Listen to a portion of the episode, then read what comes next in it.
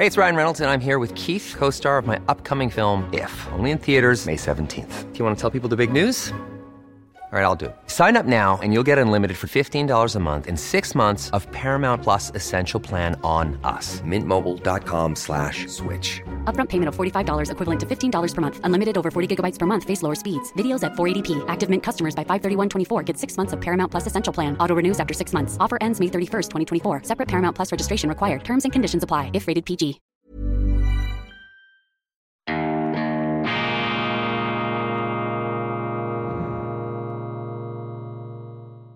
Grüezi miteinander, ganz herzlich willkommen, meine sehr verehrten Damen und Herren, bei Weltwoche Daily, die andere Sicht, unabhängig, kritisch, gut gelaunt, schweizerische Ausgabe am Montag, dem 10. Oktober 2022. Verzeihen Sie, die etwas gespenstische, spukschlossartige Beleuchtung, die Lichtverhältnisse nicht optimal. Ich befinde mich nicht in meinem gewohnten Studio, deshalb die Ausleuchtung in den frühen Morgenstunden nicht ganz trivial. Lassen Sie sich nicht ablenken. Es gilt der Satz, Worte setzen ins Bild. Ich verweise auf meine gestrige Sondersendung, die ich aufgezeichnet habe, Schwerpunktthema Bundesratswahl. Ich kritisiere dort die SVP die Volkspartei widmet sich den bevorstehenden Bundesratswahlen mit zu wenig Ernsthaftigkeit. Man lässt sich da aufs Glatteis der Oberflächlichkeiten und der Nebensächlichkeiten entführen. Man diskutiert darüber, ob jetzt der Kanton Zürich oder der Kanton Bern zum Zug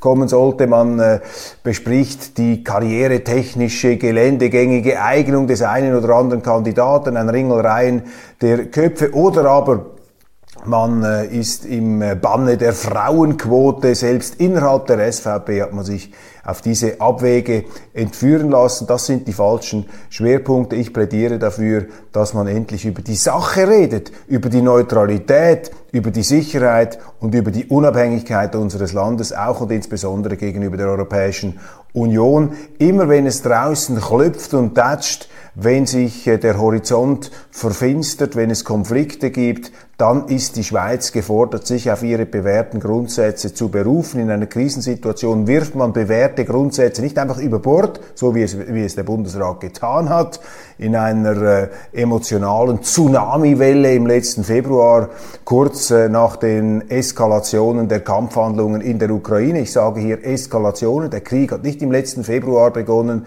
Äh, dieser Krieg äh, dauert seit 2014. Ein äh, Bürgerkrieg, der jetzt von den Russen eskaliert worden ist. Man muss auch präzise bleiben in den Beschreibungen. In diesen aufgewühlten Zeiten ist es für ein kleines, verwundbares Land wie die Schweiz besonders wichtig, sich auf seine Grundsätze zurückzubesinnen und eine Partei wie die SVP, die sich doch auf die Fahnen geschrieben hat, eine Grundsatzpartei zu sein, nicht eine Karrierepartei, eine Pöstchenpartei, die müsste, die müsste diese Diskussion anführen, aber stattdessen sind auch führende Exponenten, wie zum Beispiel der frühere Parteipräsident Toni Brunner, der auch in der Findungskommission für den äh, Bundesratskandidaten oder die Kandidatin sich befindet. Selbst ein Toni Brunner fühlte sich in den äh, Nachrichten des Schweizer Fernsehens bemüßigt, das Thema Frauenquote ganz nach vorne zu bringen. Das sind äh, ganz klar die falschen Prioritäten, die falschen Schwerpunkte. Dies das, äh, das, das Thema meiner Sondersendung von gestern Sonntag natürlich etwas äh, ausführlicher und noch mit vielen anderen Facetten. Der Kanton Zürich, meine Damen und Herren, das ist eine ziemliche Ungeheuerlichkeit, die wir da fast en passant zur Kenntnis nehmen. Der Kanton Zürich soll mit Windrädern zugepflastert und die demokratischen Volksrechte sollen ausgehebelt werden. Das hat die Neue Zürcher Zeitung berichtet. Der ähm, Baudirektor Neukomm, ein Grüner, hat da eine Windradoffensive angekündigt mit ähm, ganz exakt 46 möglichen Standorten, 120 großen Anlagen und viel weniger Mitsprache. Bis 2015 könnte die Windkraft 7% des Strombedarfs decken. Dafür muss ab 2030 alle zwei Monaten eine neue Windturbine laufen unter Aushebelung der Einspruchsmöglichkeiten der Bevölkerung. Da muss man sich wehren, da muss man Stopp sagen. Aus meiner Sicht Windräder eine hoch ineffiziente Art und Weise der Energiegewinnung, insbesondere für die Schweiz, die ja nicht ein äh, von Wind gepeitschtes äh, Gebiet darstellt. Ganz im Gegenteil, wir haben uns jetzt entschieden, auch unter äh, Zurückbindung von Einsprachemöglichkeiten in den Alpengebieten Solarzellen hochzufahren. Auch da hat keine ernsthafte Debatte stattgefunden. Diese ganze Energiebeschaffungsdiskussion steht im Zeichen der rot-grünen Ideologie nach wie vor. Das ist eine Zwängerei. Man ist ausgestiegen aus bewährten Energieträgern, hat äh, den Atomausstieg beschlossen, zum Teil erst ähm, zum Glück zum Teil erst ähm, vollzogen und jetzt soll einfach diese rot-grüne sogenannte erneuerbare Energie äh, auf Teufel komm raus gepusht werden und am krassesten geht jetzt der äh, immer linker werdende Kanton Zürich voraus. Das sind bedenkliche Entwicklungen, meine Damen und Herren, wenn solche ideologischen Prestigeprojekte ähm, mit einer Selbstverständlichkeit durchgedrückt werden sollen, dass die Demokratie leidet. Das geht nicht, da müssen die Bürgerlichen, aus meiner Sicht, da müssen die Bürgerlichen Widerstand leisten, auch deshalb, weil diese Windräder, ich habe das ja in Deutschland gesehen, die verschandeln eine Landschaft aufs fürchterlichste. Und die Schweiz ist ein kleines Land und ich kenne niemanden, der nun äh, die Aussicht auf so eine stumme äh, Windmühle die da einsam aus der Landschaft ragt mit ihren gewaltigen Rotoren, den äh, diese Aussicht irgendwie entzücken könnte. Und wir müssen schon aufpassen, vor allem wenn man immer von Nachhaltigkeit redet. Welche Schweiz hinterlassen wir unseren Kindern eine Schweiz, die da verspargelt, so lautet ja der Ausdruck, verspargelt werden soll mit Windrädern, das ist der falsche Weg. Und was mich vor allem stört, ist eben die Einseitigkeit auch hier der Diskussion, dass man das gar nicht debattiert, dass man das gar nicht ausjast, wie der Schweizer sagt, um dann zu einer ähm, fundierteren Entscheidung zu kommen. Frauen wollen keine Vollzeitjobs mehr. Auch Frauen ohne Kinder wollen keine Vollzeitjobs mehr. Das hat eine Umfrage ergeben. Übrigens auch immer mehr Männer sind nicht mehr bereit, 100% oder 120%, wie unsere Vorfahren zu arbeiten. Wir haben ähnliche Untersuchungen auch aus Deutschland bekommen. Sehr interessant. Europa, der deutschsprachige Teil, der schweizerische Teil, multisprachig, im Begriff, sich von der Leistungsgesellschaft zu verabschieden. Wir haben ja auch schon Lehrstühle an einer ETH Zürich, die sich mit dem Postwachstum auseinandersetzt, mit einer schrumpfenden Gesellschaft, die also die ähm, Ambition aufzugeben bereit scheint, sich äh, ja, wachsend weiterzuentwickeln. Und wenn ich von Wachstum rede, rede ich ja nicht einfach nur von, von äh, plumpen, dumpfem, quantitativen Wachstum, man kann ja auch von qualitativen Wachstum reden, all diese Möglichkeiten. Also hier scheint sich da ein neues Denken auszubreiten, der äh, eine Art Hängemattenmentalität, eine Art Freizeitmentalität. Dies vor dem Hintergrund, dass andere Weltregionen, allem voran Asien, die arbeiten sieben Tage die Woche. Ich habe mir das, äh, jeder, der sich einmal in Asien äh, bewegt hat, in Vietnam zum Beispiel oder auch in anderen Ländern, der kann das beobachten, wie dort äh, die Menschen natürlich mit einem unglaublichen Nachholbedarf, mit einem Hunger ähm, geradezu sich ähm, arbeitend ähm, hochkrampfen. In der Schweiz äh, wie auch in Deutschland offensichtlich das Gegenteil der Fall. Was steckt dahinter? Warum dieser Bewusstseins?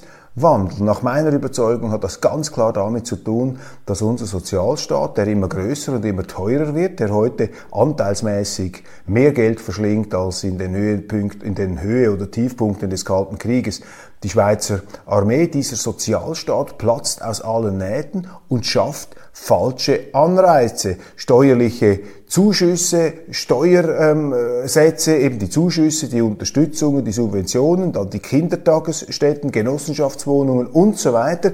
Der Staat schickt sich an, den Menschen die Lebenslasten abzunehmen. Das ist der Ungeist des Sozialismus, dass man den Menschen die Lebenslasten abnimmt, dass der Staat, das Kollektiv, der Steuerzahler, natürlich müssen das dann am Schluss alle berappen, dass der das falsche, das faule Versprechen abgibt, wir können dir ein Leben ohne Anstrengung bescheren. Dabei steht es ja schon in der Bibel, im Schweiße deines Angesichts sollst du dein Brot verdienen und nicht da wohl ausgeruht auf Kosten der anderen über ein nicht mehr überblickbares System von Umverteilungskanälen, wo das Geld aus der einen Tasche in die andere hinübergeschoben wird und dazwischen selbstverständlich kassieren, aber ganz fett ab die Staatsangestellten mit einem Durchschnittslohn von 120.000 Franken. Dieser Sozialstaat ist natürlich auch für eine Milch, ist auch zu einer Milchkuh geworden, für einen Speckgürtel der Sozialindustrie, der Betreuungsindustrie.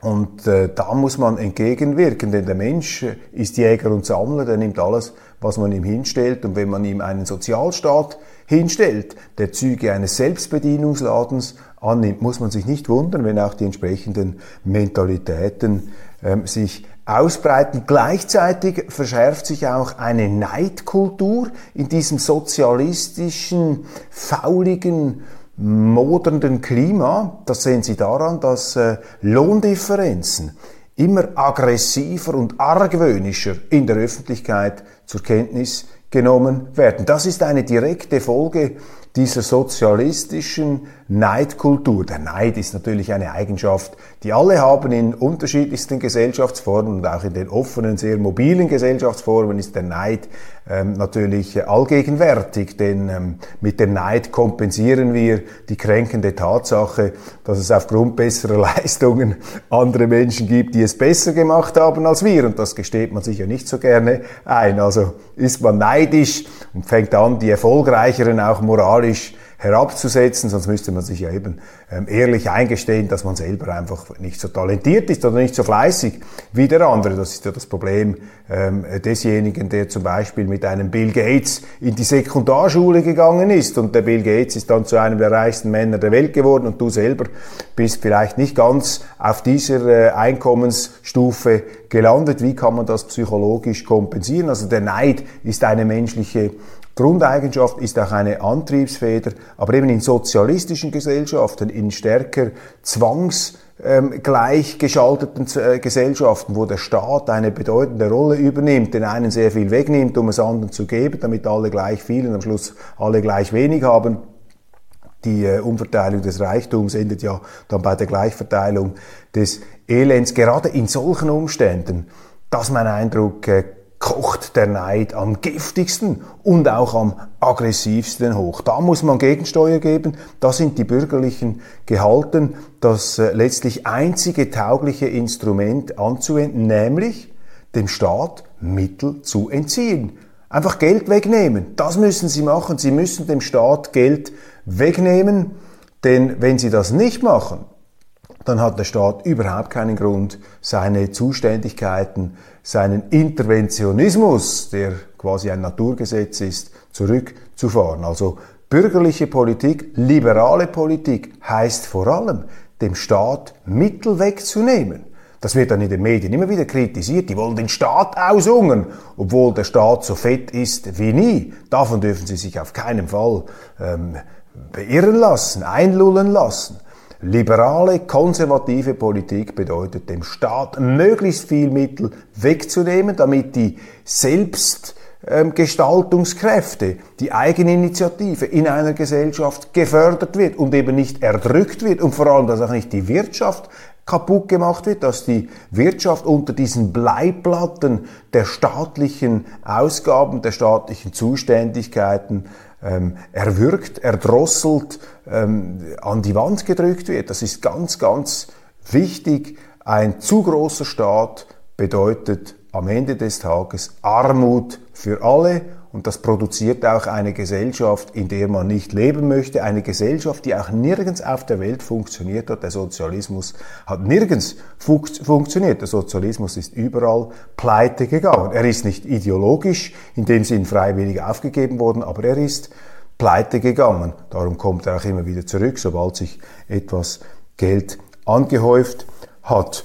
Nach der AHV-Reform gehen in linken Kreisen die Feministinnen auf die Feministinnen los. Das finde ich ein hochinteressantes Phänomen, dass da eine Art äh, innerfeministischer ideologischer Grabenkampf, eine ziemlich erbitterte Auseinandersetzung angefangen hat. Es ärgern sich die Realo-Feministinnen über die Fundi-Feministinnen, ähm, allem voran über die Tamara Funicello, die es ja nicht akzeptieren konnte, die SP-Nationalrätin, dass diese AHV-Abstimmung gewonnen wurde aus Sicht der Bürgerlichen, aus Sicht äh, einer großen Koalition, könnte man sagen, äh, im Bundeshaus. Die ist ja dann Sturm gelaufen dagegen, hat mit äh, ziemlich äh, ausfälligen Worten da die Männer kritisiert und zum zivilen Ungehorsam, zum Widerstand aufgerufen. Und das hat jetzt nun doch innerhalb der feministischen Kreise Protest ausgelöst. Das ist übrigens ein Zeichen für die Genialität des Schweizer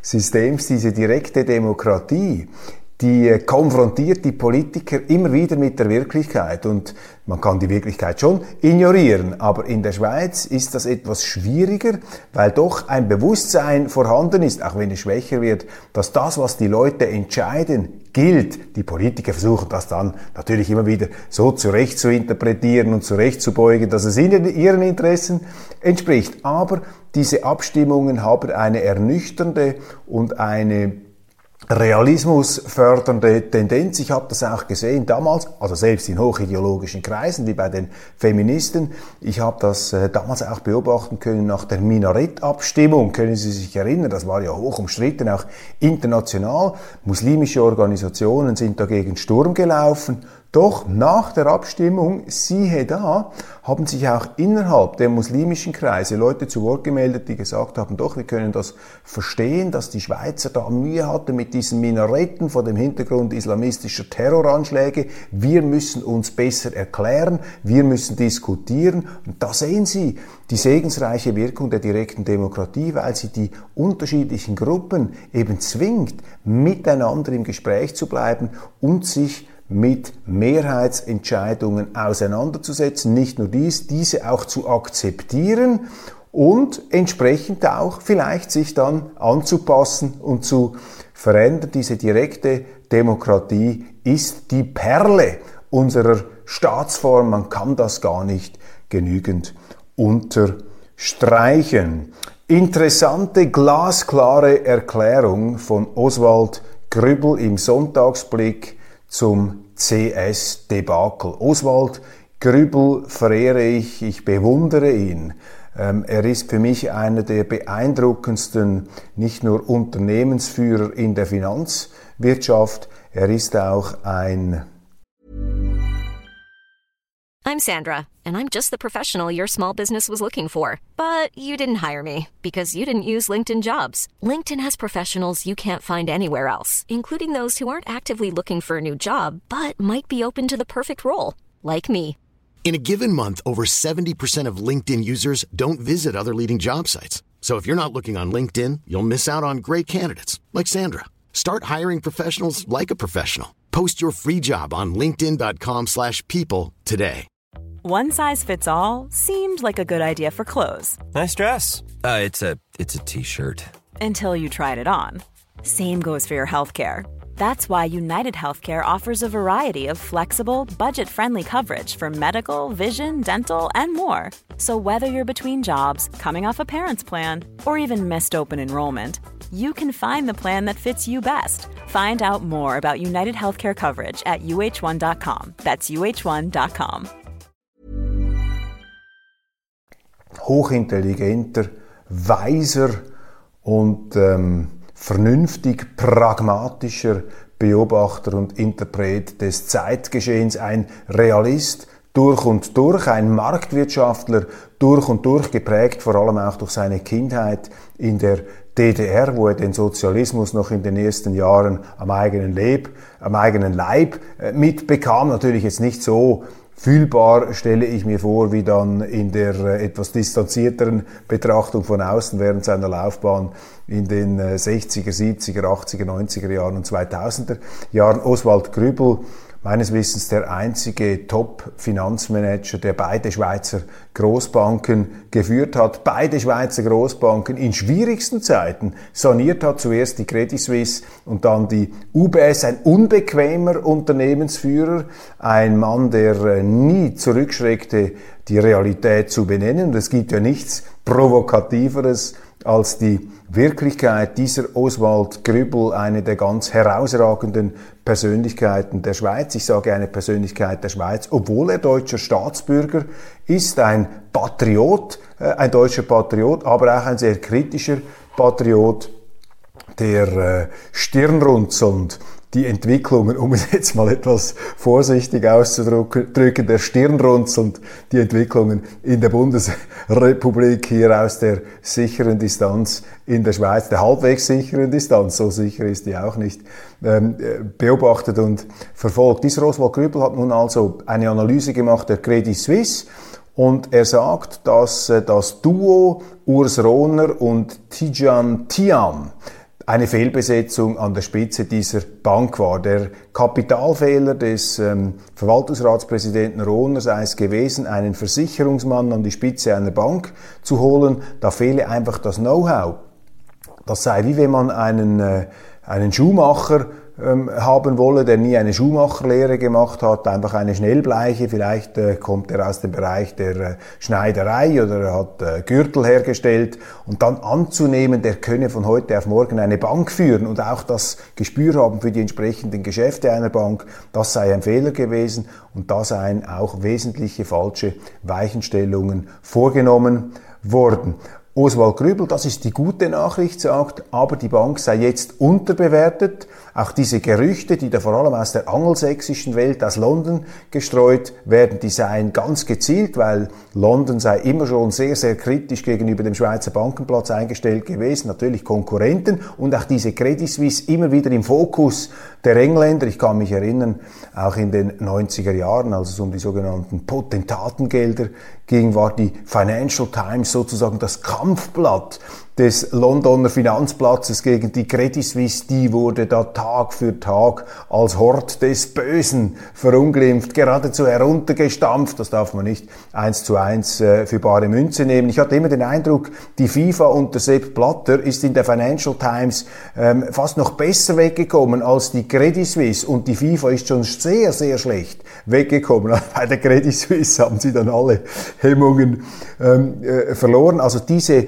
Untergangsmeldungen, ähm, diese Abgesänge, die darf man nicht ernst nehmen. Die Credit Suisse sei besser als ihr Ruf, besser als ihr Aktienkurs und Oswald Grübel ließ durchblicken, dass er jetzt Credit Suisse Aktien kauft. Sie sehen also, meine Damen und Herren, das, was ich auch in meiner Sondersendung äh, gesagt habe, das Leben ist das Licht der Menschen und die Finsternis begreift das nicht. Das Leben ist das Licht der Menschen. Das ist natürlich auch genau diese Investorentätigkeit. Da blicken Sie oft in die Finsternis einer Unternehmung hinein, die nun wirklich absolut am Boden scheint, aber der Investor das Lebenslicht auch dieser Firma, den Lebensfunken erblickend, investiert. Er muss einfach den richtigen Moment äh, finden, wenn er diesen Funken ähm, entsprechend dann zündet oder weiterzündet. Aber dieses Optimistische, dieses Zuversichtliche zeichnet eben auch die Unternehmer aus. Faszinierend, ein Thema für sich. Ein Unternehmer muss ja immer mit dem Schlimmsten rechnen, aber eigentlich zuversichtlich sein. Wenn er das nicht wäre, wäre er nicht oder sie Unternehmer Unternehmerin Oswald Grübel, das Intelligenteste, was man jetzt lesen kann über die Credit Suisse im Sonntagsblick von gestern. Schauen Sie sich das an, wenn Sie dieses Thema interessiert. Die gleiche Zeitung übrigens auch hat einen Jungunternehmer ausgegraben, einen Start-up-Unternehmer, der ähm, zu Protokoll gibt, er werde jetzt nach Wien auswandern, weil die Schweiz kein institutionelles Rahmenabkommen mit der Europäischen Union abgeschlossen habe. Wir sind dann sehr gespannt, ob dieser Jungunternehmer in Wien auf einen grünen Zweig kommt, sein Glück finden wird. Wir wünschen ihm das, selbstverständlich, aber solche Artikel sind dermaßen ideologisch durchsichtig. Der Ringier Verlag, der Blick insbesondere, ist natürlich ein Sturmgeschütz der institutionellen Unterwerfung der Schweiz unter die Europäische Union. Die äh, Chefetage, das ist bevölkert von EU-Turbos ganz weit oben. Franka Meyer zum Beispiel, der Chefpublizist, der aus Berlin immer noch seine Fäden zieht, ist ein ganz großer äh, äh, Leadsänger, ein, ein Vorsänger, ein, ein Cheerleader, würde man sagen, dieser EU-Anbindung der Schweiz, auch eines EU-Beitritts. Da ist das Unbehagen im Kleinstaat vorhanden im Ringier Verlag. Man scheint da eine gewisse Herablassung zu spüren gegenüber einer unabhängigen, selbstständigen Schweiz. Man sehnt sich danach, dass diese Schweiz sich anpasst, dass sie endlich so wird wie alle anderen. Und da haben wir hier eine etwas andere Auffassung. Ist einfach aus romantischer Gestimmtheit heraus, sondern weil es einfach objektive Fakten sind, dass die Unabhängigkeit verankert in unseren Staatssäulen der direkten Demokratie, des Föderalismus und der Neutralität, dass diese Staatssäulen der entscheidende Grund dafür sind, dass es der Schweiz eben besser geht als den Ländern, als vielen Ländern, als allen Ländern in der Europäischen Union. Und das sollte man ernst nehmen. Und diese romantischen, diese EU-romantischen Ausschweifungen, die in den Medien zelebriert sind, zelebriert werden, auch mit einem großen moralischen Überdruck zelebriert werden, um nicht zu sagen mit einer militanten Intoleranz gegenüber, alle, gegenüber allen abweichenden Meinungen. Diese EU-Romantik, die ist natürlich nicht geeignet, den wirtschaftlichen Erfolg und auch das Ansehen der Schweiz, das ist jetzt nicht so wichtig, aber trotz allem, äh, weder den Wohlstand noch das Ansehen der Schweiz in Zukunft gewährleisten zu können. Das sind einfach Fakten. Das ist die Wirtschaftsgeschichte. Das ist die sogenannte Empirie, aber das wird von diesen EU-Romantikern ausgeblendet. Und wie alle Verliebten haben äh, diese EU-Romantiker wenig Humor und wenig Musikgehör für abweichende Meinungen. Ein interessantes Inserat ist erschienen in rosaroter Farbe. Warum in rosarot? Das erschließt sich mir nicht, aber egal, es fällt auf und damit ist ja der, äh, das Ziel bereits erreicht. Ein Inserat von Perspektive Schweiz.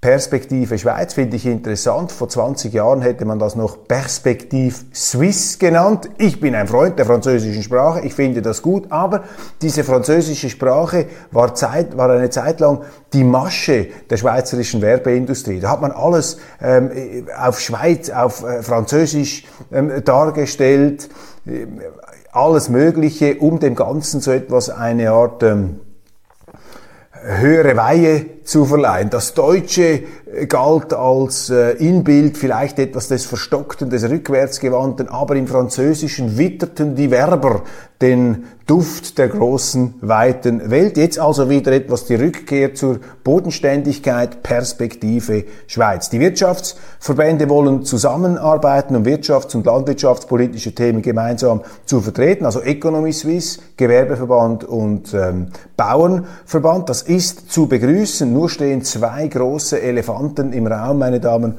und Herren, über die kaum Einigkeit herrscht. Personenfreizügigkeit und Rahmenvertrag. Das sind die großen Knacknüsse auch der Schweizer Wirtschaftspolitik und wir predigen hier ja, wir äh, betonen hier und argumentieren auf der Grundlage auch von verbürgten empirischen Fakten, dass gerade die die Selbstständigkeit, die Unabhängigkeit, die Eigenständigkeit der Schweiz, auch die politische Souveränität der Schweiz, und das heißt die politische Souveränität der Bürger und der Kantone, dass dies nicht ähm, ein Störfaktor ist, gegenüber der Wirtschaft, sondern ganz im Gegenteil die Bedingung der Möglichkeit von Wohlstand und Prosperität, von Stabilität. Und etwas vom Verrücktesten, was heute behauptet wird in der Europadiskussion, ist immer, dass die Schweiz sich an die EU andocken, anketten, anbinden lassen müsste, um mehr Stabilität zu, zu erhalten. Dabei ist doch die EU etwas vom Unstabilsten, jetzt in europäischen Verhältnissen gemessen oder aus der schweizerischen Brille betrachtet.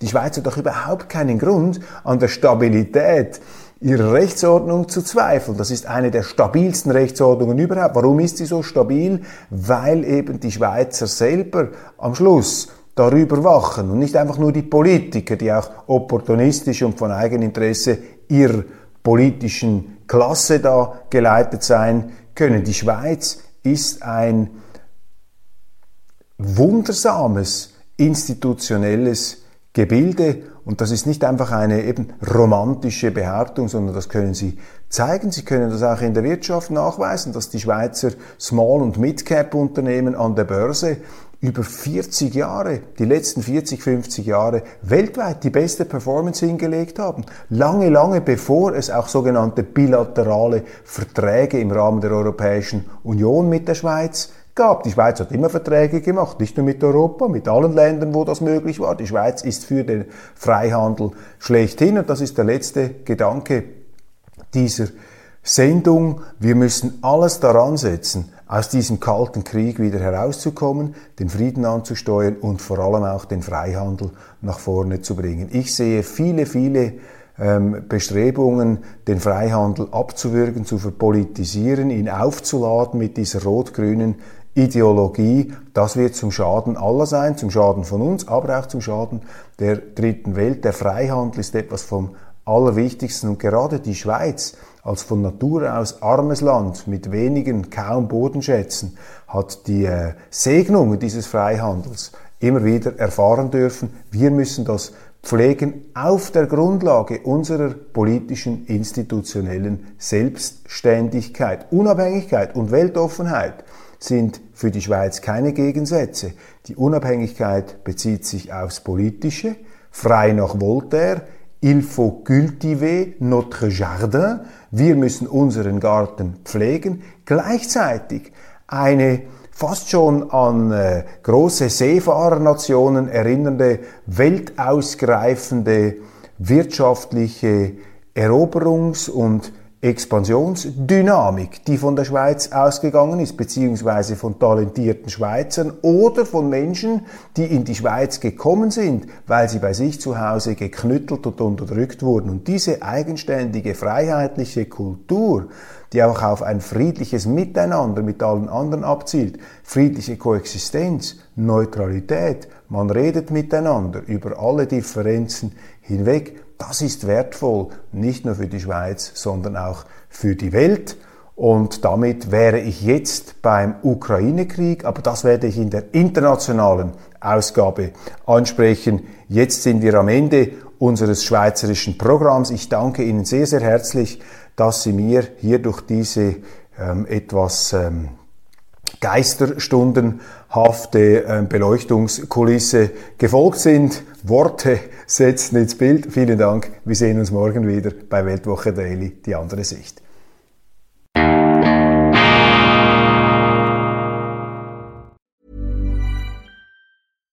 When you make decisions for your company, you look for the no-brainers. And if you have a lot of mailing to do, stamps.com is the ultimate no-brainer. It streamlines your processes to make your business more efficient, which makes you less busy. Mail checks, invoices, legal documents, and everything you need to keep your business running with Stamps.com. Seamlessly connect with every major marketplace and shopping cart. Schedule package pickups and see your cheapest and fastest shipping options from different carriers. With rates up to 89% off USPS and UPS rates. And with the Stamps.com mobile app, you can take care of mailing and shipping wherever you are. Make the same no-brainer decision as over 1 million other businesses with stamps.com. Sign up with code program for a 4-week trial plus free postage and a free digital scale. No long-term commitments or contracts. That's stamps.com. Code program.